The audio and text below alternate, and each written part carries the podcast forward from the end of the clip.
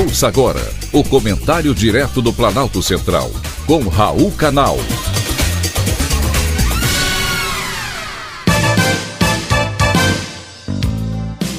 Queridos ouvintes e atentos escutantes, assunto de hoje: exemplo de civilidade. O fim de semana foi cansativo, porém prazeroso para a política brasileira.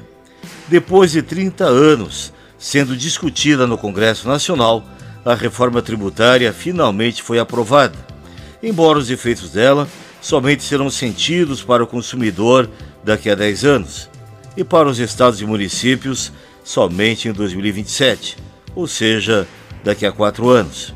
Politicamente, o maior vitorioso dessa batalha foi o governador de São Paulo, Tarcísio de Freitas. A postura dele durante as negociações para aprovação da reforma tributária foi exemplar. Vê-lo lado a lado com o ministro Fernando Haddad, dando entrevista sobre o assunto, foi uma demonstração de civilidade e de respeito mútuo. Uma cena que não víamos há muitos anos na política brasileira, onde as posições ideológicas foram separadas, valorizando o diálogo democrático. Quem continuou apostando no embate ficou frustrado.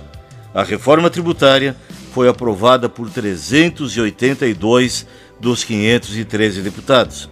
Até mesmo o presidente da Câmara, Arthur Lira, fez questão de mencionar o governador Tarcísio de Freitas após a votação, como alguém que contribuiu para a sessão histórica do esforço legislativo, como fez questão de ressaltar no dia seguinte à votação.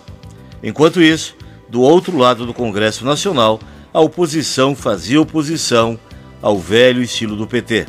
Ser contra sem dar uma justificativa plausível pelo voto contrário.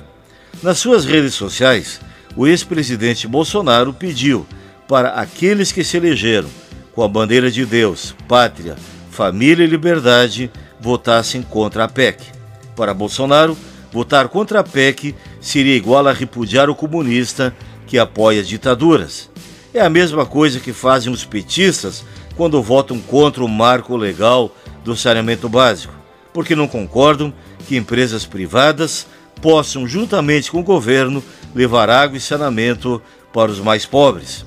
Para a esquerda, essa é uma prerrogativa somente do governo. Qualquer que seja o projeto em discussão, é preciso saber qual o benefício que a proposta irá trazer para o Brasil, para os brasileiros e para quem emprega nesse país. Civilidade e respeito fazem parte da democracia. Foi um privilégio, mais uma vez, ter conversado com você.